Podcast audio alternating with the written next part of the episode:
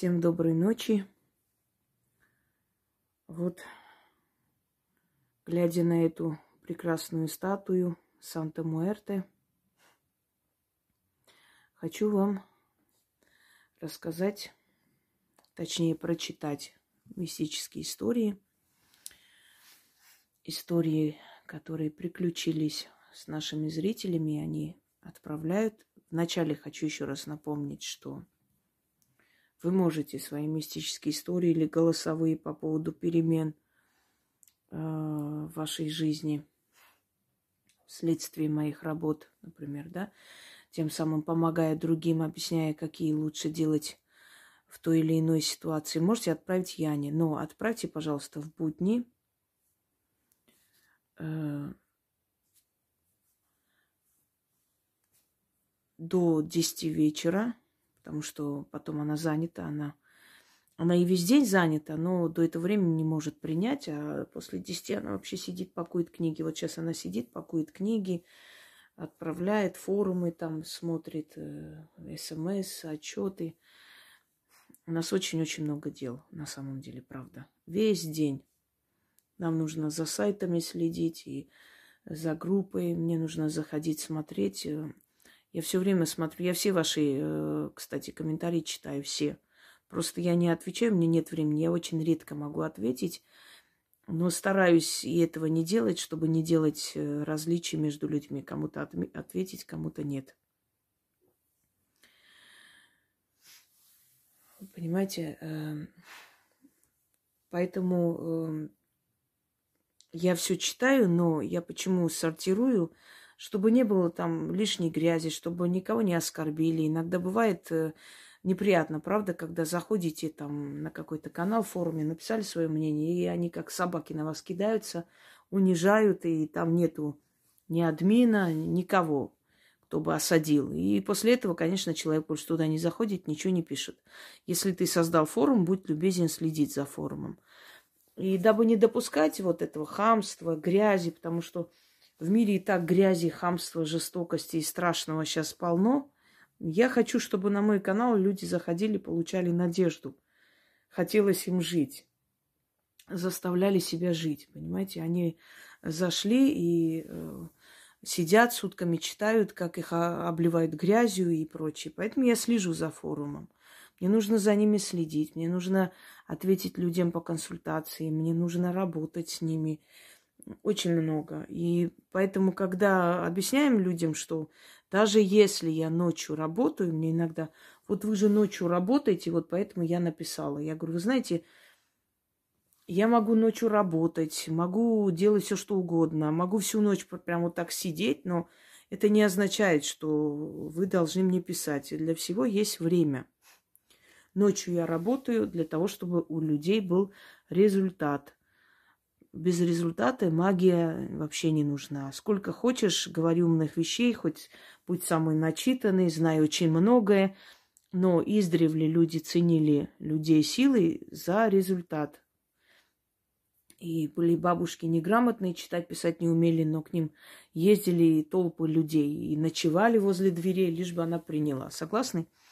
Если ты еще и грамотный человек, и как бы разносторонне развитый, и можешь объяснить это все. Это вообще замечательно, это, это счастье какое-то. Но без результата ты можешь... Ты как звенящий сосуд, понимаете? Просто говоришь, говоришь умные вещи, а чтобы обеспечить результат, надо много работать, очень много. Вот поэтому, если я ночью, например, могу зайти на WhatsApp, это значит, я проверяю отчеты, это значит, я кому-то пишу, это значит, я отвечаю по консультации, это значит, я смотрю, у меня есть несколько отдельных форумов, которые я создала для себя, чтобы, ну, заметки посмотреть, что я должна написать, что я должна снять и так далее. Я работаю.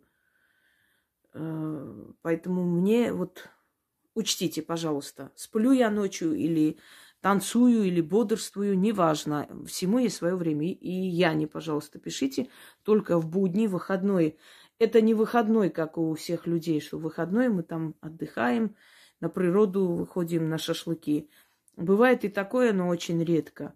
В выходной день она просто сидит и э, эти все книги значит, пакует, э, пишет. Сейчас на почте они вообще ничего не делают. Сейчас все через интернет это заполняется, она все это приклеивает. Огромная работа. Поэтому хотите книги получить вовремя, хотите результат моих работ, хотите столько получить новых работ и заговоров, которые вам помогают выжить в это нелегкое время. Относитесь с пониманием, пожалуйста. Прежде чем писать мне, изучите канал. Может быть, вопросы, которые вы хотите задать, давно уже мною разобраны на молекулы просто. И поэтому вы просто зайдете и посмотрите тему, и все станет ясно. И даже писать не надо. Итак, говорила вам и повторяюсь, что в мироздании нет понятия мистика или аномалия. Нету. Все, что происходит, это все закономерно. Это существует. Просто, когда мы не можем объяснить что-либо, мы это приписываем к аномалию или к мистике. Даже дети, когда рождаются с аномальными отклонениями, так называемыми, да, ну, сиамские близнецы, там, волчья пасть, зайчья губа, еще разные всякие. Это тоже нормально. То есть нормально не в том понимании, что для нас, вот, но ну, это эстетически некрасиво, да, это доставляет неприятные чувства, да и жалость испытываешь такому человеку. Но в мироздании это нормально. Понимаете, как? Как вам объяснить? Вот есть конфета, фантик просто очень красиво сверкающий.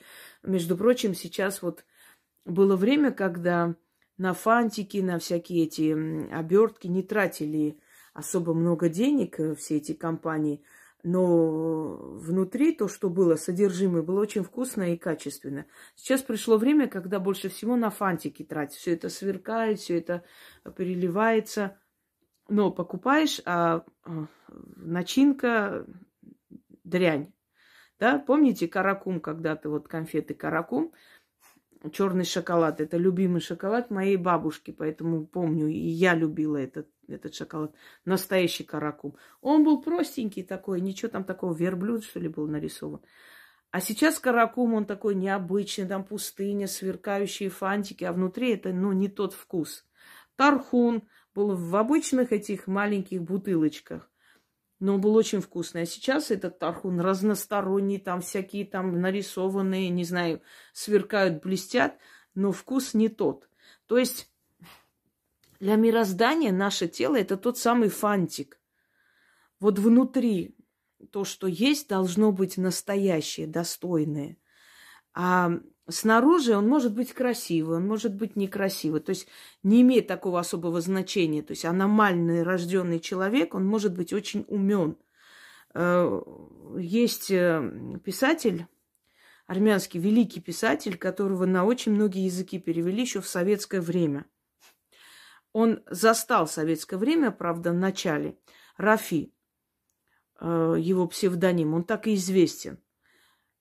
Так вот, я я более грамотного писателя, и очень многие писатели, которые как бы пишут, вот преследуют его стиль.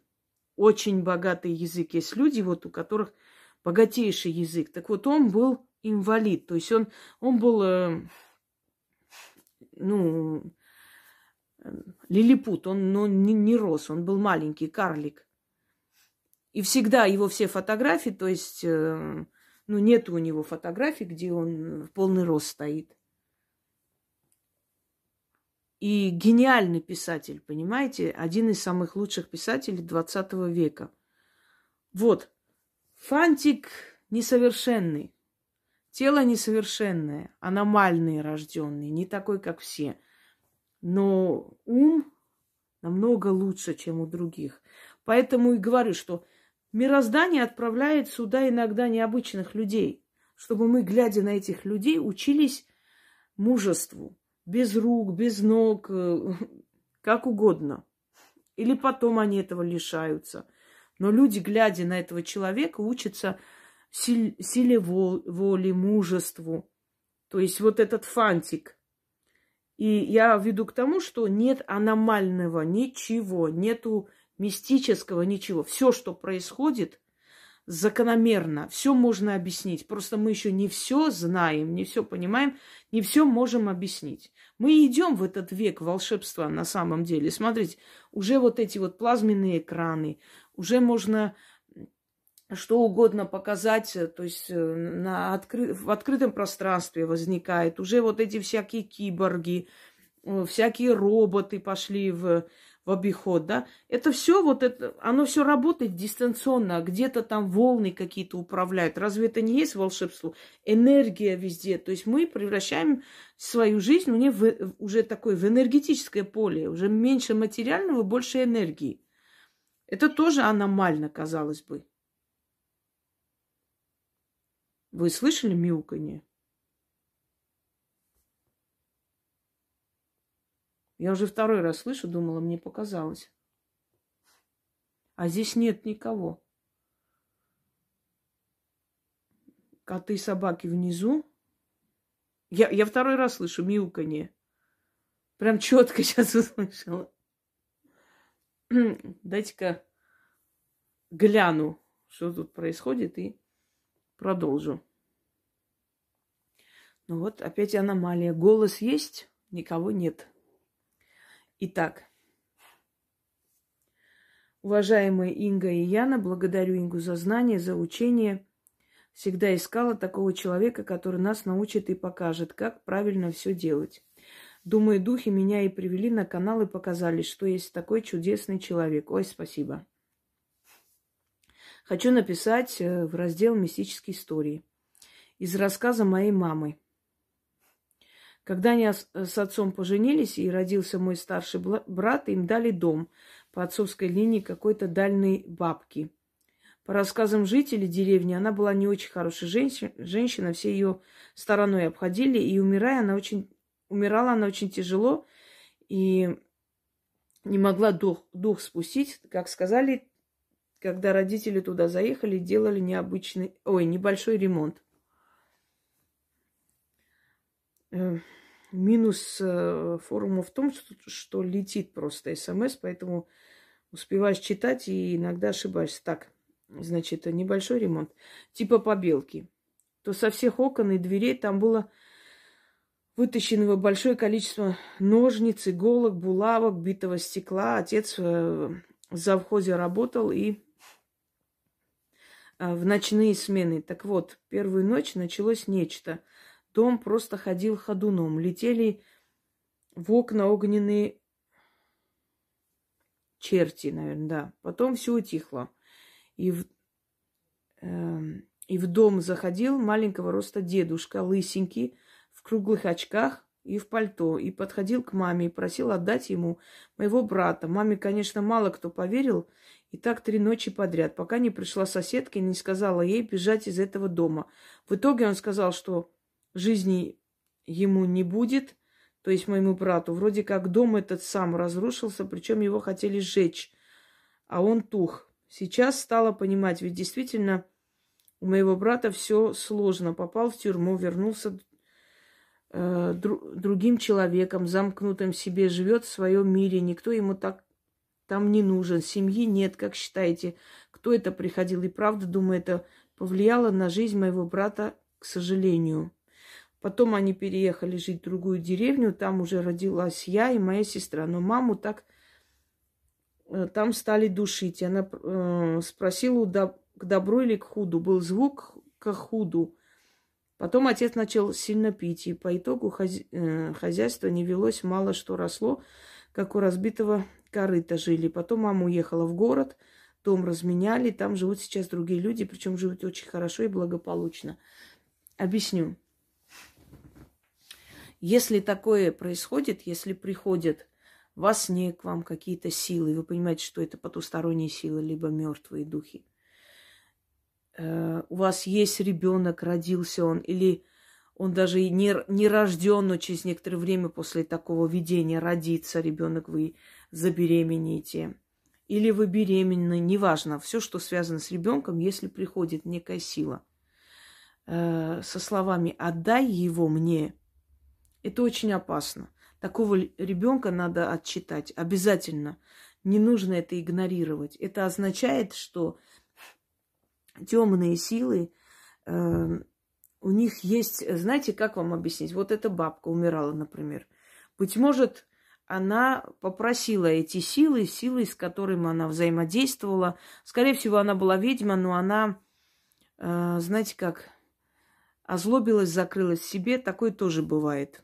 Иногда бывает, что ведьмы э, были очень добрые в молодости, а потом замыкаются, закрываются в себе. Но я считаю, что э, людская подлость это не повод становиться черствой, становиться жестокой. Но не все же одинаковые. Каждый человек по-своему чувствует. Кто-то в себе находит силы преодолеть это все и остаться человеком. Кто-то считает, что люди все твари и начинает им мстить. Вот, видимо, эта бабка была из тех. И, быть может, она просто заключила с ними договор, чтобы они ее отпустили, в конце концов, э, чтобы ее мучения прекратились. Может, она сказала, любой, кто придет в этот дом, и любой рожденный в этом доме, пускай будет вашим. Заберите его, а взамен дайте мне спокойную смерть. Потому что это был ее дом, она имела право заключить такой договор, поскольку это ее жилище, и она как бы имеет право своим жилищем распоряжаться как угодно – вот она сказала эти слова, она, ну, попросила, заключила, что-то провела, и после этого она умерла, ушла. И пришли вы. И этот старик, когда он приходил, это не обязательно он приходил забирать этого ребенка. Я вам объясняю, что духи, силы мироздания, души предков приходят иногда, пугают человека, но с хорошим намерением. Они пугают, чтобы спасти его. Вот этот старик пришел и сказал, что, э, мол, отдай ребенка.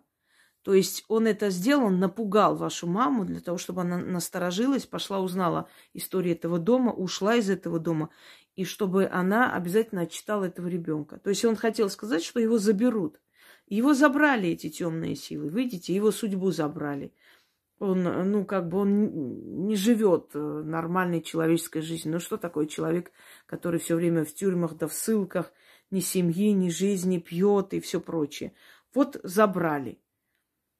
Действительно, его судьбу забрали эти силы. Вот как откуп он получил этот дом и отстал от вас. Остальные дети родились нормальными. Э, а что касается того, что вот эти люди живут нормально там, ну вы же не знаете их личную жизнь, правда? Быть может, они пришли, может быть, в отличие, например, от мамы вашей и отца, которые были молоды и ну, не особо понимали в таких делах, и очень зря. Очень зря мы смеемся над стариками, когда они говорят, сделайте так или это, или не, не живите в этом доме опасно. Ну вот зря смеются над стариками, зря им как бы не доверяют, э, подвергают сомнению их э, желание помочь. Надо слушать. Может быть, эти люди пришли, просто узнали историю этого дома – и узнали, что там происходило до этого. И, может быть, отчитали этот дом, очистили, убрали все, все, что там было, это зловещее, и начали спокойно жить. Э, я имею в виду второй дом, который вы имеете в виду, что во втором доме там тоже не очень было хорошо. И, собственно говоря, каждый раз, покупая дом, вы должны этот дом очистить. Э, ну, мало того, что вы поинтересуетесь там, что было, какая история. Э, поверьте, можно жить в доме, где был висельник, можно жить в доме, где было убийство, можно и в таких домах жить. Но при условии, что ты в тебе, ты найдешь в себе силы, силы воли, э, спокойно взять себя в руки, хладнокровно убрать ту энергию, которая там преобладает, и после этого жить. Но не все это могут, правильно? Бояться страшно, там папа приглашает, который вообще бесполезен в этих делах, потому что, ну, ни один поп не может очистить от такой злой энергии. Если даже он сделает там немного, чуть-чуть легче станет некоторое время, а потом с еще большей силой возвращаются. Э, как там говорят, вот вы, ну вот пример, может, не очень хороший, но приведу, когда вы идете по улице, вот бегут к вам два огромных добермана – и вот ты хоть лопатой э, маши, хоть там кто-нибудь выскочит из соседей, там будет кричать и махать руками, это не поможет, правда? Кто может этих собак отогнать? Либо хозяин этих собак, либо тот, кто знает хозяина этих собак и этих собак тоже. Вот он может помочь и отогнать их. или на свою сторону позвать, и они отвлекутся и вас оставят. Э, больше никто. Это одно и то же. Когда поп приходит выгонять силы темные, которые намного древнее, чем его эгрегор, которому он служит, мне лично смешно. Был такой фильм, показывали, ну, немножко такой комедийный, правда, когда батюшка пришел изгонять э, духа, которому несколько тысяч лет, и он поселился в этом доме, и вот он машет этим крестом, льет эту воду, а этот сидит на крыше, хихикает просто вот, аж слезы текут от э, смеха. Понимаете, ну вот э, комедия, но, как бы вам сказать, соответствует истине. Они реально смеются. Ты серьезно, батюшка, этим металлом и этой водой хочешь меня отогнать?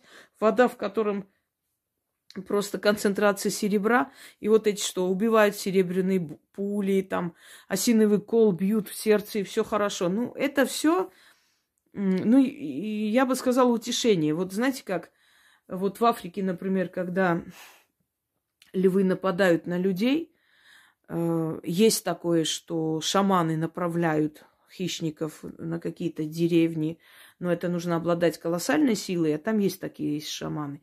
Но когда, например, просто э, причина в том, что они, вот их называют эти домики бунгало, они на тонких таких э, тонких ножках такие домики э, посреди поля. И, естественно, народ, который живет только за счет э, клочка земли, где там что-то сажает, очень дорожит э, этим урожаем. И туда приходят эти веслоухие свиньи, так называют. А поскольку там в этих местах в основном Судан, Чад, э, в основном мусульманское население, они свиней не едят. А ночью приходят эти веслоухие свиньи и роют там, съедают урожай. А они начинают этих свиней отгонять. Но за этими свиньями приходят львы, чтобы охотиться на этих свиней. И, естественно, одно с другим взаимосвязано. Нападают на людей, которые вышли из этих бунгал. Хотя эти бунгалы тоже не, не спасают, на самом деле, их тунишь, они все разваливаются. Но в основном львы приходят за свиньями этими. Люди выходят их отгонять и становятся жертвами хищников, понимаете? И, то есть, э, а там, то есть люди начинают, эм, у них есть некая такая легенда, что львы нападают на людей проклятых, на плохих людей, что хороших людей они не едят. И вот почему вот эта легенда? Это успокаивает психологически. Ну, я же хороший человек, я никому ничего плохого не сделал, на меня не должны напасть.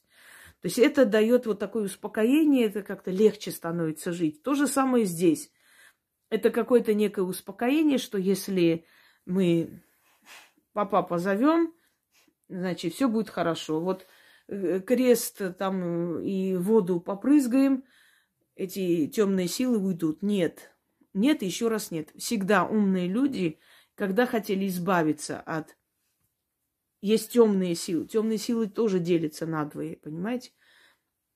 Злые силы или просто темные силы их и тех, и других темными называют, но мы понимаем, о чем речь. И когда люди понимали, что там поселилась некая сила, которая не подвластна, они шли, э, как правило, колдунам, причем к таким, у которых слава была такая, знаете, то, что надо, и они занимались э, не самыми светлыми, как понимании людей делами. Не в, не в плохом смысле, а просто они были сильны и не боялись ничего, не боялись связываться с этими силами. Я вам больше скажу, чем сильнее колдун, а, тем ему приятнее браться за сложные работы. Это как испытание на прочность и испытание на прочность и себя, и свое мастерство, но и в то же самое время это некий азарт. Как адвокаты берут самые сложные дела, понимаете, и выигрывают. А тем самым, выигрывая одно дело за другим, очень сложные, запутанные и практически безнадежные дела, адвокат нарабатывает себе имя. Если он первое дело выиграл за 20 тысяч, через 10 лет к нему приходят и предлагают по 20 миллионов за каждое дело. Понимаете, в чем дело? То есть вот сила ведьм и колдунов нарабатывается вот в работе с этими силами. Они для этого и рождены, чтобы с ними договариваться. А, надеюсь, ответ был исчерпывающий. Давайте перейдем ко второй, ко второй истории. Здравствуйте, уважаемая Яна. Хочу поделиться мистической историей. Если повезет, очень хотелось бы услышать объяснений от Инги. В августе 2022 года ночью снится сон. Я в складе большого торгового центра. Двери открываются. Нет, это я не буду читать. Знаете почему? Я вам скажу, потому что я не просила сны отправлять. Сны могут быть любые. Это даже самый мистический сон мне отправлять не нужно. Я попросила истории, реальные столкновения с призраками. Если мы сейчас будем сны, э, знаете, расшифровывать, видите, я первый раз читаю все вместе с вами. Если я сейчас сяду и сны буду расшифровывать, этих мистических снов будет миллионы. Но мы сейчас не о снах говорим, мы говорим о реальном столкновении с призраками. Сны мне, пожалуйста, не отправляйте. Если у вас есть опасение, что во сне что-то там было, какая-то угроза, и вы боитесь, вы приходите, записываетесь на консультацию, я смотрю, действительно ли вас предупредили, что с этим делать или нет. А расшифровывать сны я не буду. Потому что это не мистические истории, это сон мистический. Они очень разные. Тем более, что о снах у меня снято сотни э, этих э, видеолекций, видеороликов, и там все объяснено очень подробно. Давайте дальше. Добрый вечер, Яна. Хотелось бы по просьбе Инги поделиться своей мистической историей. Произошла эта история примерно 13-14 лет назад. Тогда я работала на заводе и на работу шла пешком по железной дороге через лес. Был месяц октябрь. В то утро немного подморозило, на траве виднелся иней, но ветра, на удивление, э, не было совсем. Моя железная дорога шла параллельно старому кладбищу. Там, где кладбище заканчивалось, была небольшая лужайка, а затем начинался небольшой лесок. Я несколько раз видела на лужайке лесу, даже подкармливала иногда. Надо сказать, что на работу шла я рано утром, примерно был шестой час. Еще не доходя до, до лужайки, я спиной почувствовала, что на меня Пристально кто-то смотрит. Остановилась, огляделась, никого нет. Иду дальше, но чувствую на себе чей-то взгляд. Затем в сухой траве что-то зашевелилось. Я остановилась, шевеление затихло. Снова иду, снова шевеление. Но потом почему-то я успокоилась. Подумала, что там, может быть, лиса бегает. Хотя пристальный взгляд на спине ощущала. Вдруг из травы вылетает что-то, нечто невероятное, прыгает на кусты и под ним листва сваливается на землю. Я вижу это существо. Оно было похоже на человека и на животное одновременно. Оно прозрачное. В то же время я вижу на его лице гримасу оскала. Кстати, лицо было человеческое. Сперва я, конечно же, отспел, отспенела. Но зная, что, не зная, что мне делать, дорога-то одна, э, решила было, э, пойду рядом с... Не пой... Э, ой, нет. Решила было было не было, пойду рядом с этим существом. Всю дорогу он прыгал, скакал по деревьям и кустарникам. Я всю дорогу до проходной бежала, то специально отставала, он возвращался. Пыталась читать молитвы. На тот момент я, знал, э, я не знала, что это не помогает. Разговаривала с ним. Со стороны, наверное, смотрелось странным, что идет тут по лесу одна, смотрит куда-то наверх и с кем-то разговаривает. Так и дошли до проходной.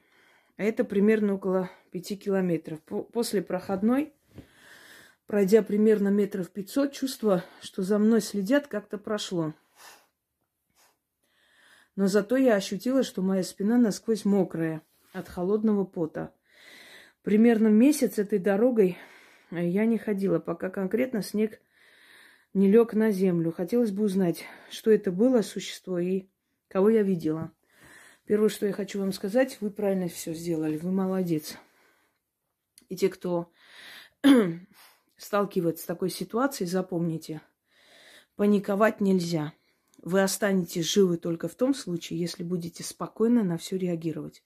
Я понимаю, что это нелегко, но первое, что должно включиться, это инстинкт самосохранения. Спокойно, хладнокровно.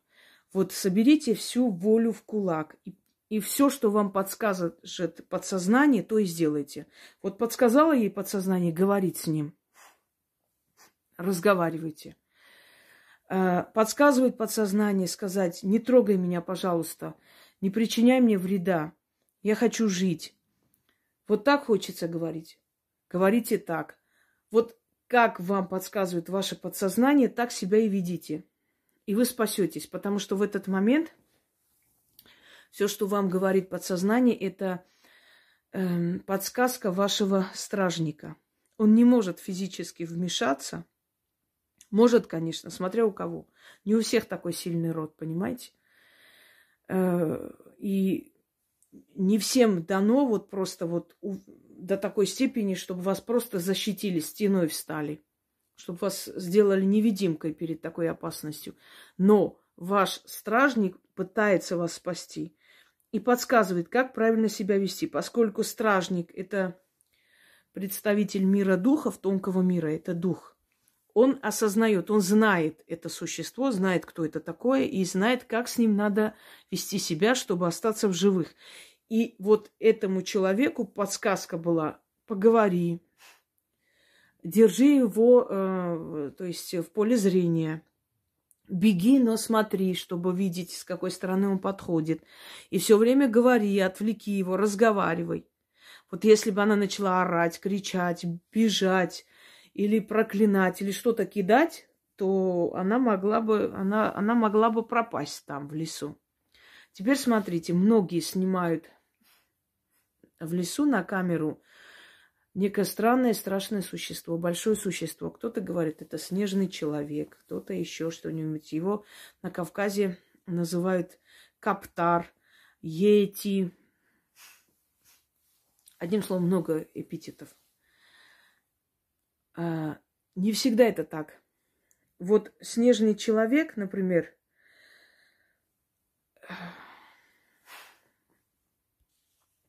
снежный человек не будет обитать в маленьком лесочке, там, где люди ходят, там, где э, транспорт проезжает. Нет, они, как правило, в, э, как правило, в глубоких таких темных, дремучих лесах, далеко в горах, закрытых местах, они не появляются так вот, в таких малых местах. Их, им там не развернуться негде, не жить негде, понимаете?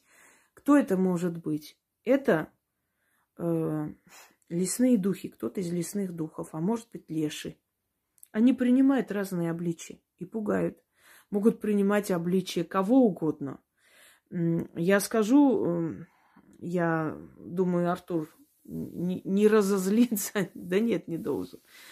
Э, у него в жизни произошел такой случай, еще будучи подростками, ему где-то 12, что ли, лет, и, ну, вот такого же возраста ребята на мотоцикле ехали, и проезжая, значит, дорогу, кто-то выскочил из леса с копытами, рогами, черт, похоже на черта. Но я вам уже говорила, что черти – это э, духи, пришедшие из чертогов. И они выглядят так, да, у них э, рожки и так далее. Они выглядят как природные, э, природные духи, они выглядят как животные. То есть они принимают обличие животных. В основном козлов, вот таких э, рогатых и прочих, лесных животных могут принять обличие. Он даже столкнулся с ними – мотоцикл перевернуло, и они упали, и он быстро побежал, просто на большой скорости побежал в лес. И тот мальчик, который был э, за рулем, то есть за штурвалом, он сколько там недель не разговаривал. То есть у него речь отнялась на, ну, на почве этого страха. У меня бабуш... прабабушка моя видела, точно когда она начала проклинать эти силы, что Зачем вы меня мучаете? Зачем мне такая судьба? И оставьте меня в покое. И она прокляла эти силы. И пошла стирать. Пошла стирать на речку. И оттуда вышел человек, рогатый, с копытами, страшного вида, и сказал ей, это ты проклинала нас, ну-ка иди сюда. И она убежала домой. Э, у нее случился инсульт от страха, и у нее до конца жизни лицо было кривое, перекосило ее, жутко э, перекосило. Она тоже онемела на время, не разговаривала. Понимаете, для человека, для психики человека это очень страшно. И поэтому они, если хотят э, для добра появиться, для доброго дела, они принимают обличие такое, которое мы, ну, которое наше подсознание привыкло воспринимать. Если они хотят, если они хотят нам сделать зло, если они угрожающие, то есть мы а, от них, ну, от их вида, какой они принимают, мы понимаем, что им надо от меня, то есть от нас, да. Почему э, Леший был зол? Почему он охотился на нее? Ну, мало ли что. Она говорит, что ходила все время на работу туда. Может быть, как-то там выпила э, колу, выкинула туда. Или покурила один раз, кинула спичку, и вдруг там не загорелось что-то. Никто не увидел, но лесные духи. Она чем-то их разозлила. И это поведение Лешего, она, он просто ее гнал с этого леса. А может, ему просто не нравилось, что люди там ходят, любые люди без разницы, она или еще кто-то. А может, еще кто-то видел, наверняка. Просто люди это не рассказывают, потому что боятся, что их примут за сумасшедших. Понимаете? Это лесной дух может принять обличие там огромного гориллы, медведя, волосатого мужика, потому что часто говорят, часто, когда снимают, вот как проходит какой-то огромный там это, существо, говорят, вот снежный человек. Не всегда это так. Потому что именно снежные люди, о которых сказано, вот эта раса лесных людей, они обитают очень далеко. Кстати, э, в истории есть и про волчьеголовых людей.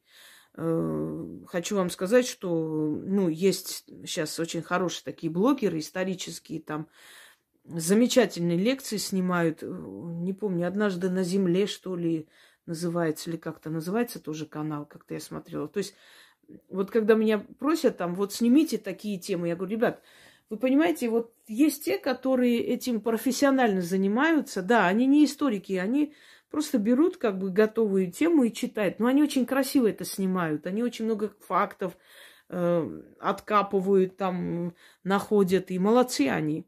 То есть вот э, на такие темы вы Можете, если я найду, я, может быть, даже ссылку поставлю. Это интересная тема.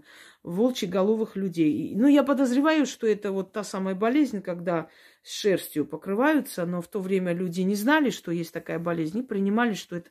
И могут и целые племена такие быть, могут и... И даже в христианстве есть один святой волкоголовый, который изображался на этих... Э, на иконах. Вот почему я говорю, что то, что мы не можем объяснить, это и не означает, что это не существует или что это невероятно или невозможно. Это был леший.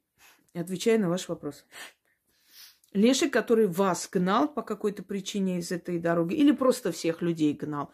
И когда он увидел, что у вас, э, ну, как бы вы с уважением относились, вы же не стали его ругать, оскорблять, проклинать. Нет, вы просто просили его, он видел, что вы не со злым намерением, что вы очень испугались, он просто вас как бы выгнал из леса, и все, и ему больше ничего не надо было делать. А если бы он хотел вам навредить, он бы пришел в обличии волка, медведя, у вас бы сердце остановилось, вы бы упали, вас бы нашли и сказали, ну, необъяснимая причина вот остановки сердца, что-то там увидела, испугалась.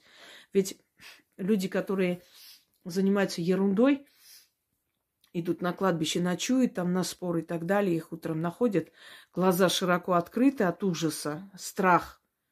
Вот это жуть. Они что-то увидели, сердце не выдержало. А если бы Леший хотел там к вам по-хорошему, он бы появился в, в образе старика, женщины, в образе оленя, еще кого-нибудь. Вот, собственно говоря. Я вам свою историю еще раз напомню, которая мы зачастую уже встречаем на этих... Это ужасно, конечно, когда люди мою историю приписывают себе или что где-то читали. Ну да ладно. Когда я своих одноклассников так напугала, что нужно вдовий платок, протираем глаза и э, говорим некие слова. После этого эта ширма падает, и на несколько минут или секунд, смотря насколько сильна да, эта работа, сильный заговор, мы видим духов. Я научилась закрыть этот обзор и открыть, чтобы не сойти с ума, да, я вам скажу. Потому что когда ты постоянно видишь тени, лица, э, людей, ты реально начнешь сходить с ума. Я помню, когда мне было 7 лет, я своей бабушке по мам- маминой линии, почему-то именно у них дома видела их. Меня отправляли зачем-то, ну, ребенок, вот принеси, пожалуйста, с подвала это, неси там то, это туда отнеси, это на кухню принеси. Я бегала, э, относила, и, кстати, очень в большом таком уважении нас воспитывали к э, взрослым. Мы не имели права не подчиняться и не делать. Нам и нравилось, потому что нас хвалили. Чем больше хвалили, тем больше мы радостно бегали. И я все время видела. Я видела женщину, которая прям вышла через стену. И, естественно, я поняла, что это не, ну, не нормально, что это не человек, что это что-то друг, другое, потому что я соображала и в 7 лет, что не может человек так выйти через стену. Когда я говорила, мне никто не верил, кроме моей бабушки, маминой матери. Она пошла, что-то там начитала, набрызгала. Я помню, когда моя тетка смеялась, она сказала, вот прям вот, ой, тебе делать больше нечего, что-то там читать. И она, заткнись, вот так. Потому что она испугалась. Она реально поняла, что там кто-то ходит, и это нехорошо. И это не просто так было, потому что после этой ходьбы у меня дед очень э, сильно пострадал. Вот каждый раз, когда я видела эту женщину, которая проходила по дому и выходила в стену, что-то случалось в семье. Э, у меня дед э, заказал траву, у них коровы были, и лошадь была. И вот они, э, у меня дядя с, этой, с этим конем куда-то они поехали за какими-то делами, а он заказал у одного мужика, и тот его посадил на трактор с сеном. Ну, это неправильно, конечно, это сено, оно шаткое. Ну, в общем, не подумали люди. И он перевернулся, упал, очень сильно ударился. Вот он еле спасся от смерти. И бабка моя сказала, вот, говорит, эта женщина не просто так приходила. Опять что-то случилось. Итак, следующий. А, насчет Лешего, извиняюсь, отвлеклась. Я своим одноклассникам сказала, сейчас вам Леш, Лешего покажу, они мне, как всегда. Я говорю, ну, конечно, там нужен вдовый платок, а у меня все бабушки вдовы практически. Я взяла бабушкин платок, вытерла им глаза, что-то начитала. У меня же тетрадь была моей прабабушки, я же ее как-то свистнула. Я начитала, вытерла глаза, и мы стоим, смотрим, они прям хохочут аж вслух. Знаете, аж мне так прямо аж плохо стало, хотела им морду дать. Но смотрю, идет дед когда они увидели этого деда, еще громче начали смеяться, потому что это был обычный дед. В обычных вещах, как любой человек того времени. Ничего удивительного. И он нес там на плече что-то было у него. Этот дед повернулся, посмотрел на нас, а у этого деда нет зрачков. И мы так заорали, я в том числе, и ломанулись. И мои одноклассники заболели. И они еще жаловались, что я какие-то там фокусы делаю, что-то там какие-то сатанистские вещи делаю, детей пугаю. А нефиг надо мной смеяться. Вот и все. Так, пойдемте дальше. Доброе утро, Яночка. Вспомнила историю о призраке, которую видела моя мама. Было мне тогда лет 10, а маме 38. Шла она с работы, и в два э, часа ночи жили мы в лесу, деревенька в четыре дома. И встречается ей старушка около леса когда уже в шоссе по тропинке сворачивать в лес. И спрашивает маму, скажи, Кристина, который, который час? Мама, взглянув на часы, отвечает, скоро два часа ночи. Тогда бабушка говорит, что ж ты, Крися, так поздно идешь. А, а мама очень испугалась, так как у нас таких старушек не было. А следующей деревне 10 километров только. Она так промолчала, а старушка отвернулась, уходит и исчезла. Мама часто рассказывала многим эту историю. А главное, что в течение трех лет мама погибла. Ой, мне плохо стало. Ну что ж вы так.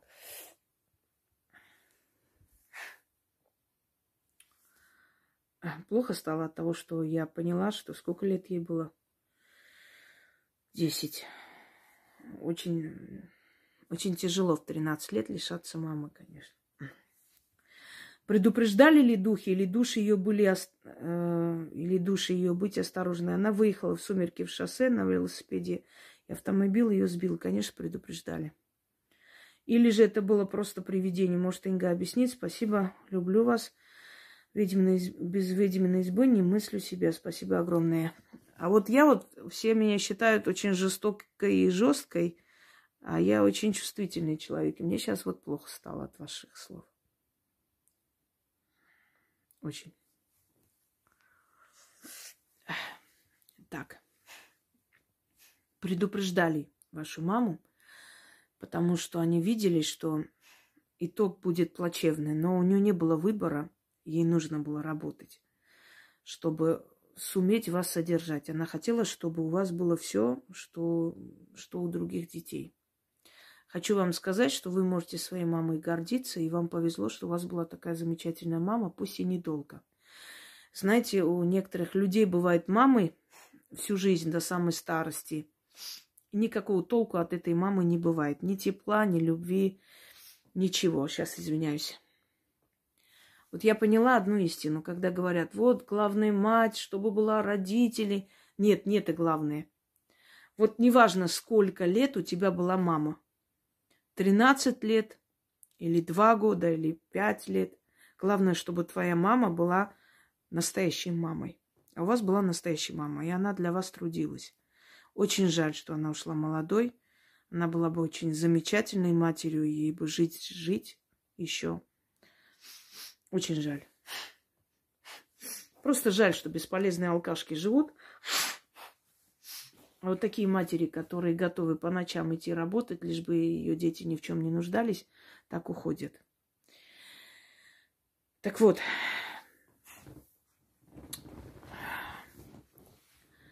к сожалению, мама ваша, э, даже если рассказала, вот рассказала, наверное, не совсем понимающим в этом деле людям.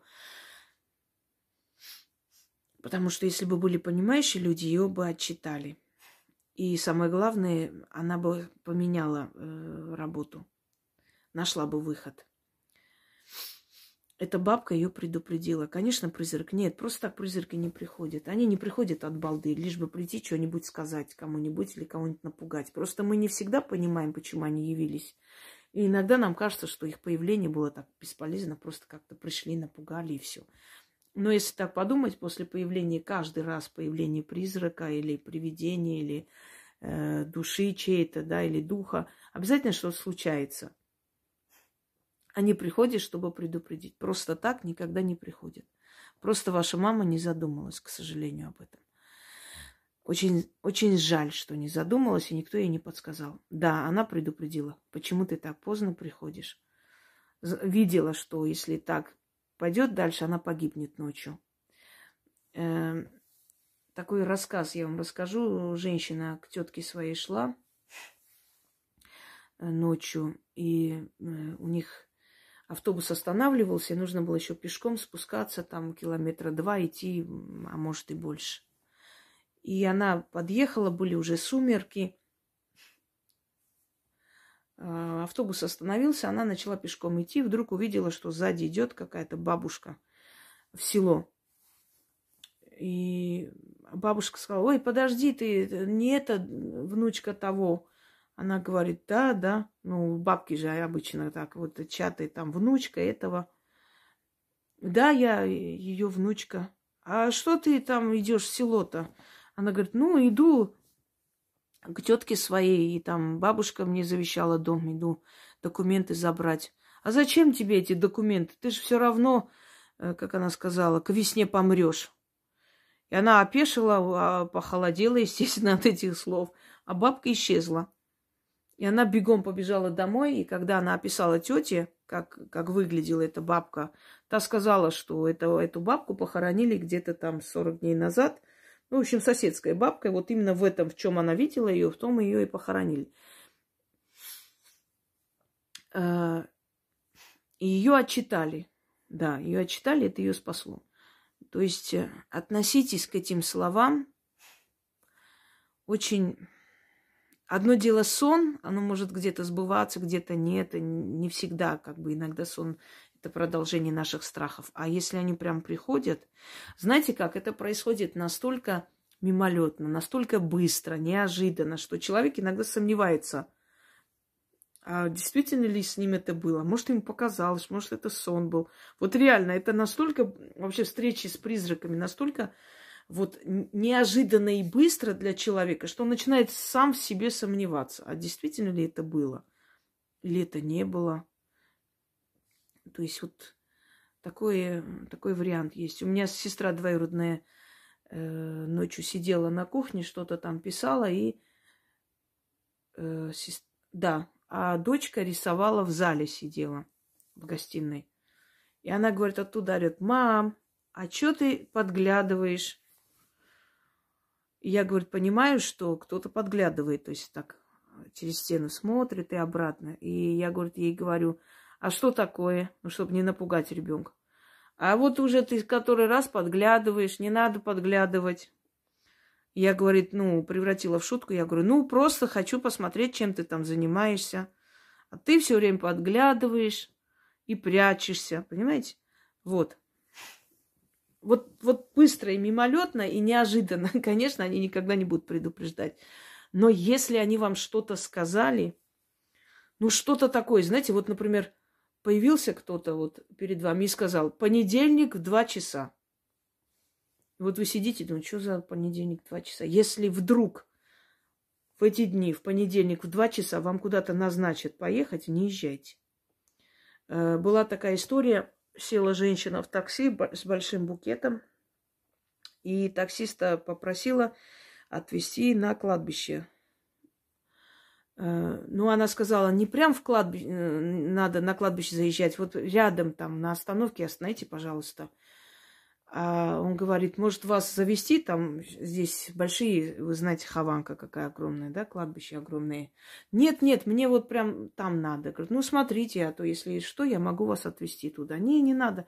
Вы представляете, сегодня день рождения моей э, погибшей дочери, сказала она. Вот удивительное дело, во сне э, услышала ее голос так четко, она сказала, мам, приходи завтра, там во столько-то часов на остановку возле кладбища. Я буду тебя там ждать. Я, говорит, купила цветы и спешу. Может, я ее там увижу. И водитель э, начал ее отговаривать. Он сказал, вы знаете, давайте я подъеду, постою. Если никого нету, я вас отвезу домой. Нет, нет, я должна, у меня дочка, может быть, она увидит меня, может, я ее услышу. Она прям вот ни в какую. Ну, тоска. Это очень страшная вещь. Когда человек тоскует по ушедшему, это очень тяжело на самом деле, особенно по своему ребенку. Это можно понять. И она вышла. Она вышла, расплатилась, поблагодарила, очень хорошая, вежливая женщина. И пошла с цветами, встала на остановке. Он еще пару минут подождал, увидел, что она все равно в упор стоит и уехал. Когда возвращался назад, он увидел, что там люди столпились, машины стоят, скорая. И, значит, остановился, подходит. А что случилось? Да вот женщину, говорит, тут КАМАЗ проезжал и прям через остановку сбил ее. И он подошел и увидел этот букет валяющийся и эту женщину. Дочка ждала ее там. Понимаете? Ничего случайно не бывает. Они просто так не приходят. Вот вам исчерпывающий ответ вместе с моими историями. Далее. Здравствуйте, Яночка и Инга. Меня зовут Галина. Огромная благодарность вам за ваши труды, ценные обряды, лекции. Хочу рассказать свою мистическую историю. Будучи беременной на сроке 6-7 месяцев, присматривала за квартирой и живностью моих родителей, отъехавших на свадьбу моей сестры в другой город. Было это в последнюю ночь пребывания в квартире, лежа на спине, в состоянии полусна, увидела над животом силуэт темной фигурой, желтыми глазами и носом, похожим на пятачок. Шутка испугалась, со страху матом пыталась его прогнать. Не получилось. Заснув, снова увидела это нечто. Проснулась, натянула на шею крестик. Не помогло. Фигура медленно растворилась после следующей попытки заснуть. Этот случай долго не могла забыть. Что, что это все-таки могло быть? Хотелось бы знать. Домовой. Домовой. Просто он отвык от вас. И наверняка вы вышли замуж, вы с сестрой, да, и каждый жил своей жизнью, редко приходили, а тут вы пришли беременные. Он хотел понять, это вы или другой человек. Когда он понял, что это вы, когда он ощутил вашу энергию, он просто растворился, он же ничего не сделал. Он не душил вас, он ничего... Знаете, иногда бывает такое, что ты просыпаешься а, с ощущением того, что тебя душат, вот над тобой прям лежат, но ты опять проваливаешься в сон. Ты вроде проснулась, ты поняла, что это происходит что-то такое, но сон настолько вот одолевает, что ты обратно отключаешься не потому, что ты очень сильно уставший, а потому что кто-то тебя просто вгоняет в сон, отключает тебя. И ты отключаешься в таком тревожном состоянии, просыпаешься и думаешь, а мне это приснилось, это, или это правда, или что. Но ты понимаешь, что это тяжесть, и вот эти вот крики в голове, и э, ощущение, как землетрясение иногда бывает. Лежит человек, и как будто весь дом ходуном ходит. Прям вот не можешь проснуться. Ты пытаешься, у тебя как будто веки там пудовые стали, не открываются. Ты хочешь кричать, как в аквариуме голос не выходит. И вот трясет весь дом, вот так вот просто трясет. И ты потом просыпаешься и думаешь, может, это игра разума или мне показалось. Нет, это правда. Бывает что они атакуют живые создания, пытаются у них вытащить энергию. Бывает, что в доме кто-то после, особенно прихода гостей, начинается вот такая трясучка. Значит, они оставили после себя свои фантомы нехорошие. Не обязательно, чтобы человек специально это сделал, понимаете? Например, человек воевавший, у него на руках кровь. Да, он воин, он защищал страну, но кровь у него на руках и могут к нему привязаться и мертвые души, потому что там, где он побывал, очень много было смертей. И они за ним ходят. И этот человек, не желая того, придет в гости, оставит какой-нибудь мертвеца вам, уходит, уезжает довольный, благодарный, и вы довольны этим человеком. Но он кого-то оставил по неволе. И этот кто-то начинает вас мучить. Пока вы не почистите пространство, он не уйдет. Или бывает такое, что совсем уж никак не получается его выгнать. Приходится кого-то позвать и попросить. Э, вот такие разные случаи. А это домовой. Это просто домовой. Он, он не видел вас беременную. Вы, то есть, ну, вы не оставались наверняка. Вы первый раз остались, когда ждали ребенка. И он хотел удостовериться, что это не чужой человек здесь поселился, а свой. И увидев, что это вы, он просто ушел и все. Он же вас знает с детства наверняка. Почувствовал вашу энергию и ушел. Это не страшно. Так. Моя история. После смерти моей мамы я стала наблюдать такую картину. У нас э, двери в ванную обклеены э, самоклеящимися обоями синего цвета. И там рисунок. И последний я... Э, последнее время я стала вглядываться, увидела очертания лица моего умершего мужа, его глаза, рот, пол лица. Его были похожи как э, на черта рог на пол головы. Странно так. Он э, меня при жизни очень сильно обижал. Затем на этой же двери я рядом увидела лицо подруги, глаза и овал лица, и черты лица, копия. Она ее тоже, ее тоже нет уже, умерла давно. Вот так я хожу. Немножко неправильно написано вижу, наверное, это все. Причем очертания четкие, а раньше не замечала. Кстати, мой муж клеил эти обои на дверь в ванну, когда был еще жив. И недавно лежу на кровати и обратил внимание на стену, а там высоко тень головы. И она мне э, кивает. Я испугалась. А, я не испугалась, наоборот, улыбнулась и помахала рукой. Мол, привет. Иногда вижу разные рисунки везде на стенах. Странно так, раньше такого не было. Пожалуйста, уважаемый Инга, объясните, что это может быть. Поселились там мертвые. Это называется зазыв. Они друг за другом приходят туда, и они могут и свои очертания оставить. Иногда бывает, что, э, знаете, как вот постель не убрана, человек встал, там умылся, подошел убрать постель, а на постели такое ощущение, как очертание лица человека – вот он, он так собрался, что как будто лицо, и причем это лицо очень четкое и вам знакомое.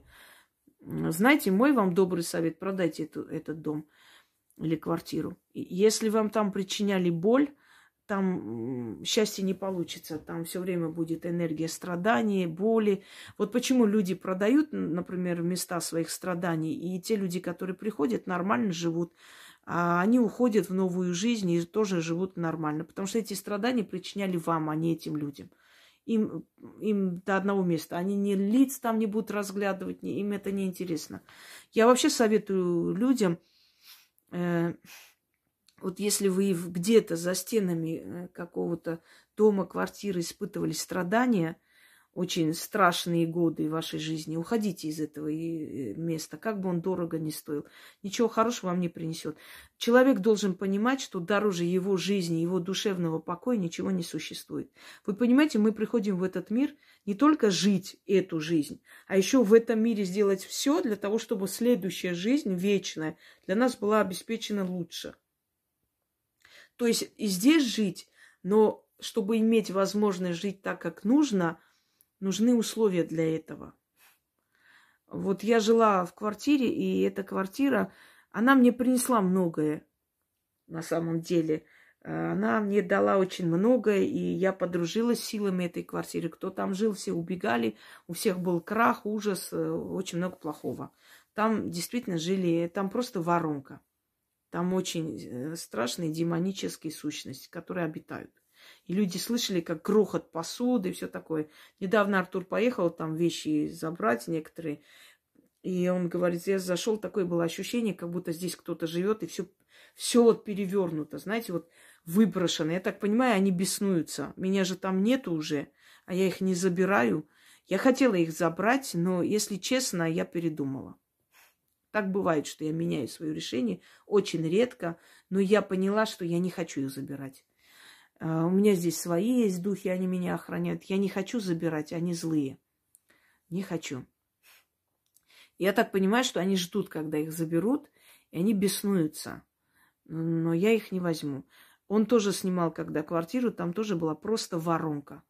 Ужасающая. Я пару раз была там в этой квартире, и там эти шаги, эти всхлипы, голоса, разговоры. Мы с ним разговариваем по, по телефону, по скайпу, и он сидит и постукивают. Я говорю, опять твои проснулись? И они, знаете, как начали грохотать после этих слов. Настолько сильно. Вот, даже я, видевший столько всего, мне стало жутко и неприятно. Нехорошо. Есть квартиры, они как воронки, они ничего хорошего не дадут человеку. И сменив эту обстановку, скажем так, вот, вот в этом доме только хорошие воспоминания. Пусть никто не думает, что в семейной жизни нету там обиды, нету ссор, споров. Конечно, они есть. Это нормально, особенно когда характеры сильные. Понимаете, Овен и Водолей это вообще. Но я его, конечно, так волной иногда так огонь затихает. Но это совсем другое. Споры, разговоры, ссоры иногда там какие-то. Это семейные дела. Поговорили, обиделись, помирились, посмеялись, погуляли. Но когда тебя систематически просто мучают и причиняют боль, и кайфуют, эти стены пропитываются твоей болью, твоей, вот, твоими криками, твоими слезами. В таком доме жить нельзя. Оно не принесет счастья. Э, знаете, вот выходит замуж, особенно на Кавказе, вот выходит замуж, там огромный каменный дом, хозяйство, все. И вот свекровь каждый божий день тебя тыкает. Это мой дом, я тут хозяйка, что хочу делаю, как хочу, так и буду делать, я тут шеф. Знаете, а, то есть все время говоря ей о том, что ты здесь никто. Почему говорю Кавказ? Потому что в основном сейчас, ну, на Кавказе осталась эта традиция жить э, со свекровью. Здесь тоже живут, но не так много. И что в итоге происходит? Она начинает ненавидеть этот дом, проклинает этот дом. Да чтобы этот дом сгорел вместе с вами, чтобы все там сдохли, потому что больно. Причиняет боль человеку, унижает достоинство человека, это ты унижаешь его личность. То есть его самого полностью, ты унижаешь его. И униженный человек, какое может испытать счастье, даже если этот дом все там ему, ей достанется, да? И вот умирает свекровь, и она пытается в этом доме быть счастлива. И счастье не получается, потому что она пропитана болью, оскорблением, унижением. А там дом продать никак нельзя. Родовое гнездо, как так, кто может продать. И вот она вынуждена стареть в этих стенах, ненавидя этот дом. Каждый угол этого дома напоминает о ее страданиях, об изменах мужа, об оскорблениях свекрови. Так и проходит вся жизнь, понимаете? Поэтому пропитанный болью дом, особенно если там есть покойные, те покойные, которые не оставили хороших воспоминаний, в этом доме жить я не рекомендую.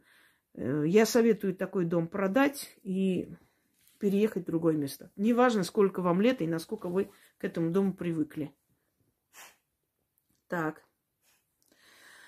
Здравствуйте, уважаемый Инга. Я уже давно, э, довольно давно изучаю ваш канал, проводил э, различные ритуалы, часто я пользуюсь вашими шепотками. Спасибо вам огромное за ваши работы. Особенно мне очень нравится ваше видео с мистическими историями то, как вы это все объясняете людям. Я вот тоже решила рассказать вам некоторые моменты из своей жизни о встречах с потусторонним. Происходило это все со мной на первом курсе института в прошлом году зимой в нашем общежитии. Учусь на инженера-электрика в сельскохозяйственном институте. Надо сказать, что ни до этого, ни после я ни с кем подобным, а, ни с чем подобным не сталкивался. К слову, наша Общежитие, как и сами учебные корпуса, находятся рядом с лесом, если не сказать, что непосредственно в нем. Э, и вот, значит, лег я спать в своей комнате, сплю, и примерно под утро, только, только нач, начинало светать, я чувствую, что где-то у меня в ногах, э, где-то около ступней, как будто кто-то сел.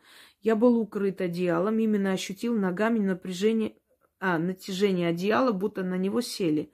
Добавлю, что сплю я очень чутко, слышу любые шорохи. Это точно мне не приснилось. Я с просони, не открывая глаза, толкнул туда ногой, думаю, что это сосед по комнате прикалывается, но ничего там не ощутил.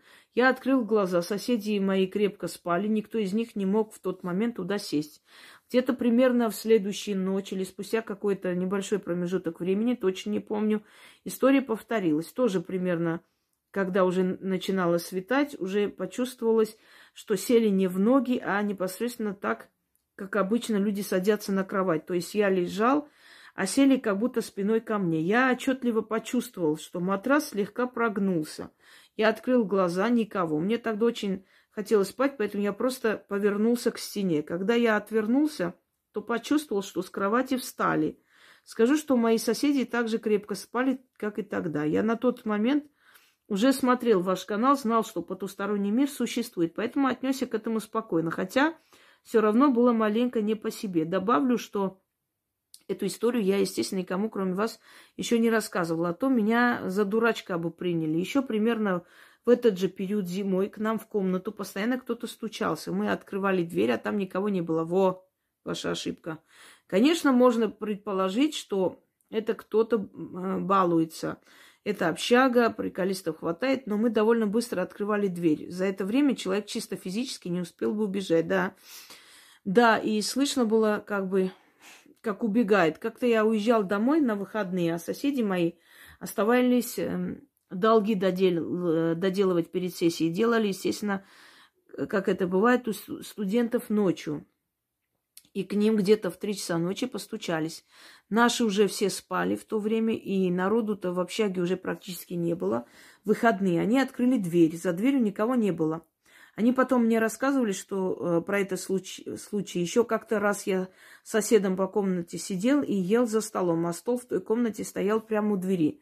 Слышим стук. По-моему, я тогда сказал «открыто». Стучат перестали. Я открываю дверь, никого. Дальше едим, опять стучат. Я уже практически сразу открыл дверь, никого. В общей сложности подобное было примерно 4-5 э, раза с промежутками в 2-3-4 дня. И после этого чуть Позднее был другой момент. Я вышел покурить на балкон. Общага санкционного типа. Балкон находится в первой и в последних секциях. А, секционную, извиняюсь. Мы жили в последней, э, на третьем этаже, и вот отошел я от комнаты метра на четыре, повернул направо, где дверь на балкон закуриваю, слышу, что э, в комнате кто-то подбежал. Я взглянул из-за стены, смотрю, а это какой-то парень. Светловолосый, среднего роста, худоватый, одет обычно, шорты, футболка. Он уперся правой рукой в угол между нашей дверью и соседей. Постоял секунды три, также внезапно убежал, как и появился. Не стучался, ничего не говорил, просто подбежал, постоял и убежал. Я даже сказать-то ничего не успел, мне не было страшно. Я больше был удивлен, чем напуган. Как-то все это было внезапно, очень странно для моего понимания. Он как бы что-то подслушивал. Но что можно подслушать в 2-3 секунды? Э, он был ко мне спиной, соответственно, он меня не видел, и я не видел его лица. Конечно, можно сказать, что это просто обычный человек, но скажу честно, я в общаге живу уже второй год. Такого человека или даже похожего на него я тут не видел за все это время других общежитий, э, к нам, а, с других общежитий к нам не ходят. Комендант очень строгий, охранник на вахте всегда сидит. Нас-то запускают только по пропускам. Да еще тогда была эта э, ситуация, так сказать, новой, ну, в общем, не буду говорить.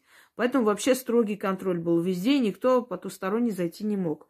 Да, если даже это было бы кто-то с другой общаги, но явно бы я его видел за, э, полтора года обучения. Да и согласитесь, что для обычного человека такое поведение весьма странное. Докурив сигарету, я зашел в комнату, рассказал парням, что я только что видел. Сказать, что они были удивлены, это не сказать ничего. Мы долго думали, гадали, кто бы это мог быть. Вот я еще не дочитала, я уверена, что этот парень там учился и умер когда-то. Сейчас дочитаем и увидим. Э, путного не по... ни один человек не подходил под мое описание. Так и не смогли мы это объяснить. Кстати, надо сказать, что после этого визита стуки в двери прекратились. Не знаю, конечно, сказано ли это между собой, а связано ли, имеет ли это связь с, эм, с, моей первой историей. Съехали мы на втором курсе с этой комнаты в другую, на четвертый этаж, но не из-за этих событий, а по причине, что угол там подсыровал э, и плесневел. В новой комнате ничего подобного пока как бы не было. Стучался, правда, кто-то ночью один раз. Мы не открыли. И э, так как поздно уже было, но это мог быть кто угодно, хотя кого бы мы не спрашивали из наших знакомых, все говорят, это не я. Но я все равно не думаю, что этот момент был как-то связан с потусторонним. А вот той-то комнате было что-то непонятное, как мне кажется. Скажу, что с детства было мне, был мне интересен потусторонний мир. Любил читать, слушать различные истории, смотреть различные передачи на эту тему. Но сам до 18 лет ни с кем таким не, ни с чем таким не сталкивался. После этих историй или передач мне стра- страшно никогда не было. Скорее было интересно, завораживало все это. Даже раньше, в детстве, начитавшись истории про потусторонний мир, у меня нередко такая мысль пробегала. Вот бы с кем-то подобным встретиться – Возможно, это тоже как-то повлияло. Объясните, пожалуйста, одним из ваших видео, чтобы это могло быть очень уж интересно. Заранее огромное спасибо. Я вам скажу, что э, никак не влияет желание человека видеть потусторонний мир. Э, потому что если человек хочет это видеть, это не из-за любопытства, он хочет удостовериться в том, что есть жизнь после смерти. Ему так легче он хочет это понять, сто процентов увидеть своими глазами и быть уверенным, что он, когда уйдет с этого мира, он не уйдет навсегда, что он где-то будет еще обитать. Теперь про этого парня. Э, я когда жила в, общ... в общежитии тоже, э, первые годы у меня были эм, очно училась, а потом заочно перешла, потому что вышла замуж, забеременела и так далее. И вот я на месяц, два раза в году у нас была сессия, иногда и три. У нас по-разному так бывало. Маленькая сессия, потом две большие сессии. Вот так, непонятно. График. У нас э, на этаже мы закрывали дверь, все находились на одном этаже, ну, то есть девочки э, в одной секции, там мальчики другой. И у нас общие там несколько комнат, где мы оставались. У нас была самая большая, потому что там у нас было больше людей. И общую эту секцию мы закрывали. Никого там не было и быть не могло. И, как правило, ночью шли в душ, когда уже все засыпали, мы с нашей комнаты шли в душ, потому что готовились к экзаменам и прочее. Днем было неинтересно, все стучали, все ходили. И все время, как только кто-нибудь шел в душ, начинались стуки. То в душевую, то к нам. То есть, ну, один и тот же человек в двух местах стучать, вы понимаете, не мог, потому что все-таки коридор длинный. Ну, это нужно было иметь, э, не знаю, пятиметровые руки. Это во-первых. Во-вторых, там секция была закрытая, никто не мог туда проникнуть. Потом мы узнали, что там когда-то жила девочка, и эта девочка значит, попала в аварию во время секции, ой, сессии приехала на сессию и попала в аварию. Родители потом забрали, естественно, похоронили. И она там являлась. Это были ее комнаты, она часто там останавливалась. И она все время стучалась в эти двери. Первое. Ваша первая ошибка в том, что вы открываете дверь. Если там никто ничего не говорит, даже если это кто-то прикалывается, если действительно человеку надо, он скажет, откройте, я там Иван Петрович, мне надо что-то там вам сказать. Если никто ничего не говорит, не открывайте. Вы открывайте духом двери. И они будут ходить, расхаживать. Я более чем уверена, что до того, как вы закончите свое учебное заведение, вы узнаете, кто был этот парень. Это человек, который там учился. И он погиб. И теперь его душа там блуждает. Он не может покинуть, понимаете? У него незавершенные дела, у него были большие мечты, он должен был завершить, он должен был работать, жениться. А вот ничего не получилось. И он сейчас просто там ходит. То, что вы его увидели, он сам вам показался. Вы единственный человек, который верил, что это потусторонний. Все остальные смеялись, все остальные друг на друга показывали, все остальные думали, что это соседи прикалываются, еще кто-то прикалывается. Вы единственный человек, который сто процентов поверил, что он есть. Поэтому он вам показался. И, видимо, тем самым дал понять, что вы скоро оттуда переедете, и он больше к тебе не придет. Понимаете почему? Они же чувствуют, что человек верит в это. Они видят, что человек ищет ответа. Потом они слышат, они видят, как э, вы ходите, спрашиваете, вы не знаете там такого парня. Слушайте, вот а кто стуч, стучит, а кто-то там сидел у меня возле ног, там у меня возле матраса сидел и так далее. Он видит, что вы пытаетесь выяснить, кто это мог быть, и что вы поняли, что это, это он. И поэтому он обратил на вас внимание, и поэтому он вам показался. Он просто вам ответил на вопрос. Да, ты прав, это я, и это, это не живой человек, это, я умер, и я здесь появляюсь. Вот что он хотел сказать. Не бойтесь, ничего такого здесь нет, но впредь дверь ни за что нельзя открывать, если тебе оттуда не ответили. При любых обстоятельствах. Во-первых, мы знаем, что есть очень много не очень добрых людей на Земле, которые могут причинить вред таким образом, да, внезапно застав кого-то постучав в двери, и вот ему открыли, и он зашел и что-то сделал нехорошее. Это первая, э, первая причина, и не менее важная. И вторая причина, если духи стучатся в двери, открывать нельзя ни в коем случае. Вы их впускаете. А они стучатся в главные двери, они стучатся в окна э, чаще всего. И чаще всего у них намерения не самые лучшие. Он бы мог и душить вас, он бы мог и мучить вас, он бы мог и пугать вас, но он не стал этого делать, когда понял, что вы э, поверили в его существование, что вы поняли, что кто-то, нечто не из мира сего там ходит. Вот в чем, э, вот почему он пришел, как бы появился и дал о себе знать. Поинтересуйтесь, опишите этого человека, знаете, тем людям, которые давно там работали. Скажите, вот вы знали такого студента? Вот он так выглядит. Примерно. Или хотя бы скажите, а вот был у нас там такой студент, который учился и умер, погиб или что-то там такое вот. Ну, как правило, это хорошие, то есть лучшие студенты, которые запоминаются, остаются, и вот они не уходят с этих стен школы. И э, вам расскажут, что был такой человек, да, был такой парень, учился, вот погиб. Вот и все. Не бойтесь его. Если есть какой-то страх, можете вот находясь один в один, просто поговорить с ним, сказать, я понимаю, что ты здесь ходишь, ну, ты не мешай нам, мы не мешаем тебе, не причиняй нам вреда, я же тебе ничего плохого не хочу и не сделал, я же тебя никак не обидел. Все. Они хотят, чтобы вы знали, что они есть. Им это нужно. Так, дальше пойдем. Еще одну историю.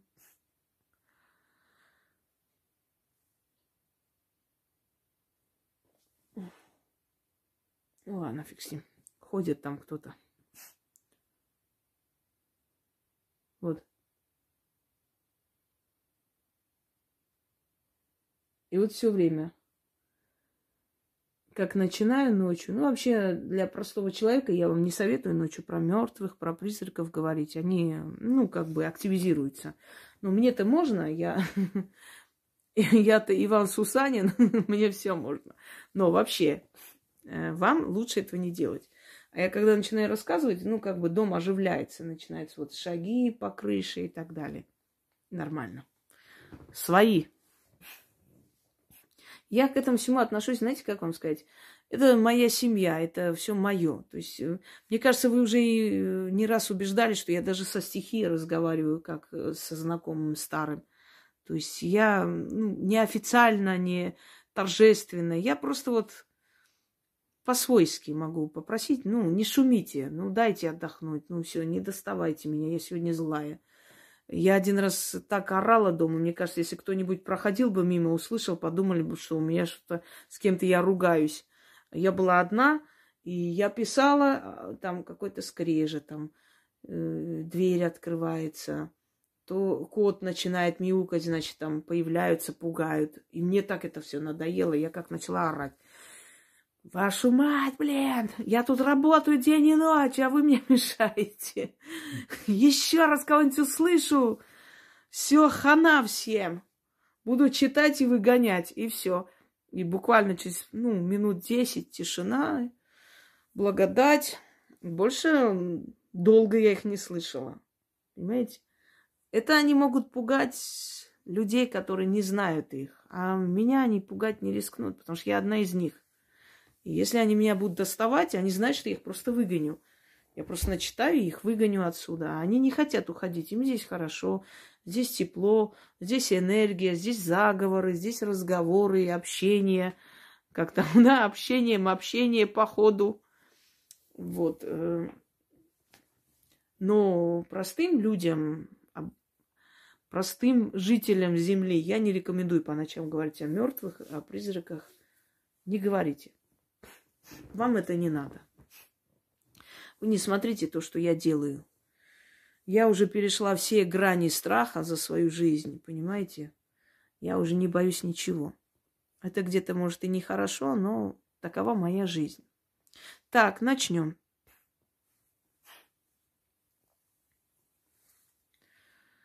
Добрый день, Яна и Инга. Спасибо вам за возможность рассказать о своем опыте с мистикой. Впервые с паранормальным явлением я столкнулась после рождения моего сына. Однажды я сидела за столом допоздна после 000 и работала. Потом решила я уйти э, и отдохнуть. Прежде чем спать, я иду в душ, совершаю все, что мне нужно, но в ту ночь я не могла нажать на включатель в ванную. Было ненормальное сопротивление этому. Я со злостью взяла книгу и как со злостью ударила по включателю. В итоге моя лампа марокканская лампочка разбились в дребезги. После этого мне пришлось мыться при свечах. Затем я пошла в спальню, села на кровать и увидела, как засветился телефон, который стоял рядом, и слышно было набирание номера. У меня глаза вылезли от страха и забрала к себе кровать моего малыша. На следующий день меня э, отец моего сына спросил, почему я ему ночью звонила. Мой сын, сынуля до сих пор говорит, когда он у отца спит, что голос его поднимает будет. Я хочу вас спросить, как это может, можно объяснить? Возможно ли э, от него отвести? Была бы рада услышать ответы на мой вопрос. Благодарю, Алена. Так, немного еще дополнительной информации. Отец моего сына является потомком людей, которые занимались магией. Бабушка практиковала в Италии, его отец Венесуэле. У меня еще есть вопрос по поводу отец моего сына делает все возможное, чтобы убрать меня из жизни сына. Не могли бы вы подсказать, как мне, э, как мне его влияние на ребенка минимум свести, какой ритуал можно провести? Это уже лично нужно писать, чтобы я вам объяснила. Здесь я объяснять не буду, но то, что у вас происходит, это, скорее всего, наведенное на вас. Дух, который приходит вас пугать и мучить. Это очень похоже на отправление некой такой субстанции, нехорошей силы, которая приходит, и у вас вот эти страхи, причем он настолько сильный. Почему он набрал именно его номер, я вам объясню. Если э, номер заказчика набрал, чтобы отчитаться, что он здесь, и все нормально. Как просили, так и происходит. Понимаете? То есть, скорее всего, тот, который навел на вас эту силу, натравил, он сказал, что дай понять, как только будешь там. И он дал понять. Он просто набрал номер, и э, ваш бывший муж понял. Все понятно. Все получается. Все получается. Он даже вот оттуда нажал на звонок. Э, это очень похоже на нарушенное наведение порчи. Но если это только началось, это нужно закрыть и вовремя это убрать, пока, пока не дошло до безумия, пока не дошло до каких-то страшных вещей и прочее, и прочее. Вот что я вам скажу. Это очень смахивает на порчу. Но порчу с подселением, с отправкой чего-то. Понимаете? с отправкой некой силы, некого духа. Поэтому об этом задумайтесь. На сегодня все, друзья мои. Я думаю, что достаточно, потому что, э, ну, уже достаточное количество, да, уже полтора часа почти. Ну, естественно, потом мы с вами будем продолжать эту рубрику дальше. Всем удачи и всех благ.